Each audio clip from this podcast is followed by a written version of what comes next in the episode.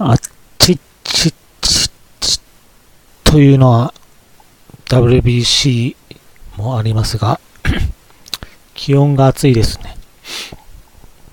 今日は磯崎先生の企業のファイナンスベンチャーにとって一番大切なこと、増補改訂版第6章、資本政策の作り方を読んでです。事業政策資本政策です。すいません。間違えました。位置づけとサイクル。えー、これはくるくる回ってるような感じでイメージしています。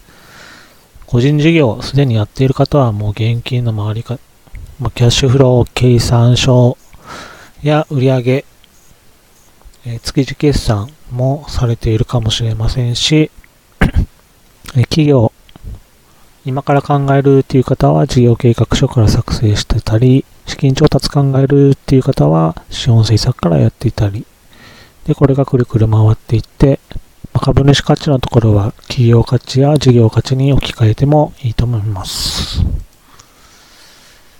資本政策表の簡単な見方です。え企業の成長時系列を横軸にしました。で縦の項目、発行済み株式の総数並びにその種類及び種類ごとの数、会社法911条参考95。資本金の額及び準備金の額、会社法445条から、剰余金の額、会社法446条、会社法会社計算規則110 150条。えー、J 奇数に関してはちょっと開けました。ここは切り出して別表で管理するのかなとも思い。で想定株価に関してはちょっと計算が複雑なので、税理士さん、公認会計士さんにお任せするのがいいのかなと思います。新株薬券に関する情報が入っています。会社法238条からと、911条3項9号、登記事項のところです。株主200会社法204条など、持ち株比率が会社法309条、324条などです。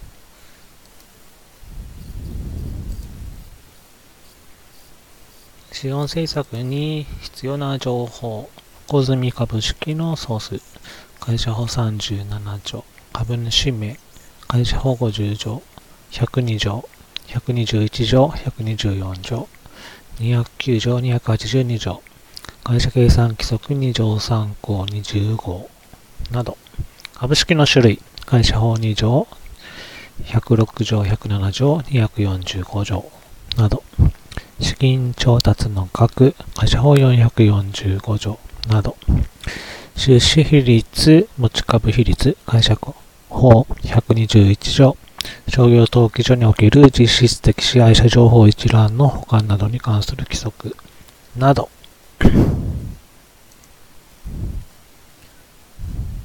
うん、資本政策の策定手順。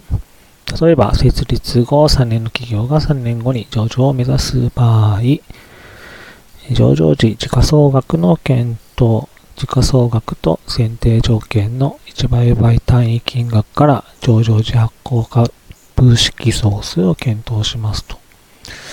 上場時の公募株式数を検討。上場時の売り出し株式数の検討。公募増資前における発行済み株式数の検討。どのぐらいにしておくか。売るかですかね。上場時売り出し株式数の検討。公募増資前の発行済み株式総数の検討。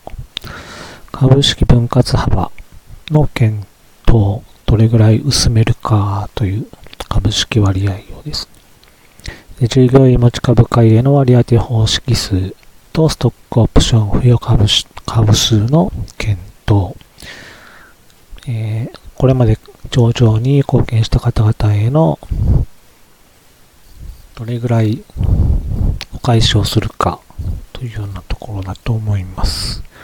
上場前の資金調達の検討、安定株主比率の検証、上場基準を満たしているかの確認、まあ、上場が認められなければ、今までの準備が無になっちゃうので、会計の持ち株比率への影響、ここは税理士さん、えー、公認会計士さんの分野だと思います。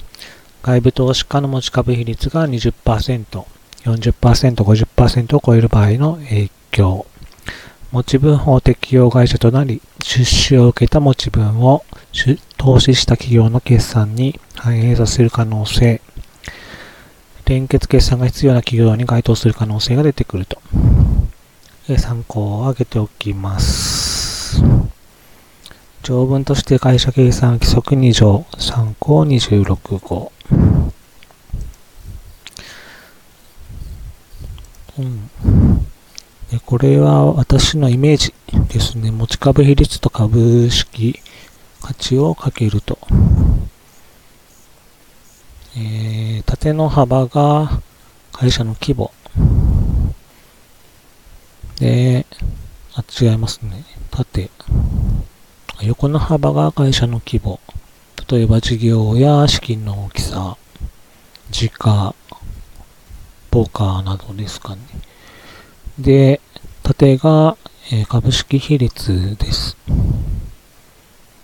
で、どのようなバランスがいいのかっていうのは、経営の助言や人脈づくりなど企業価値を高めてくれるかの観点から考えましょう。という感じで、ストックオプション、新株予約権、会社法236条から発行量、会社法238条1項1号、発行済み株式の総数並びに種類及び数に対する比率を考えましょう。誰に渡すのか、何名に渡すのか考えましょうと。会社法241条から246条。多数の人に分散している場合に数名に集めることはできるか考えてみると。会社法254条から266条。買い取ったりだとかですかね。ストックオプションを行使する資金を調達することはできるか、会社法246条。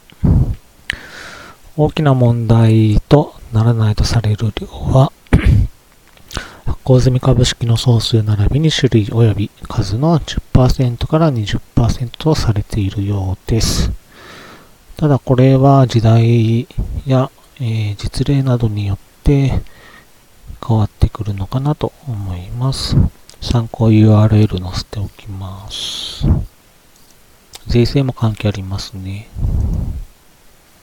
わからなかったところなどは、持ち株比率が上場後も安定した株主構成となるかの安定とは、創業者、または設立時の株主が過半数を持っている状態、その他にもありますかと。とりあえず、過半数を持っている状態というのは、上場会社に関してはあるじゃあると。で、創業者の範囲をもうちょっと広げてみると、資産管理会社などがあると。あと取引先、えー、例えば仕事を外注して、えー、もらっている企業、大企業などや大企業のベンチャーなどですね。これらも創業者に入れてみると、見方が変わるんじゃないか。あと、研究型、研究開発型スタートアップだと持ち株比率は減りますと。まあ、その代わりストックオプションでという形になるんだと思います。で、企業価値を設立し、資本金の額から何倍になったという視点だけで考えない。目的のためにいついくら必要なのか、そのために今どのくらいの価値で評価されることが妥当なのか、調整してみると。えこれは新株予約権発行するときや資金調達をするときに、え株価を決める際ですね、必要になってくると思います。何株渡すかに関係してきます。あと、共同創業者や家族が株主の場合の調整の難しさ。まあ、後で揉めないようにというところだと思います。えー最後に、沖縄県内に本店を置く企業、スタートアップ、特色のある中小企業、投資家、えー上場企業、上場準備企業にインタビューさせていただきました。ここにはちょっと載せられませんが、協力してくださった方々へ厚く御礼申し上げます。参考文献や資料を載せて終わりたいと思います。以上です。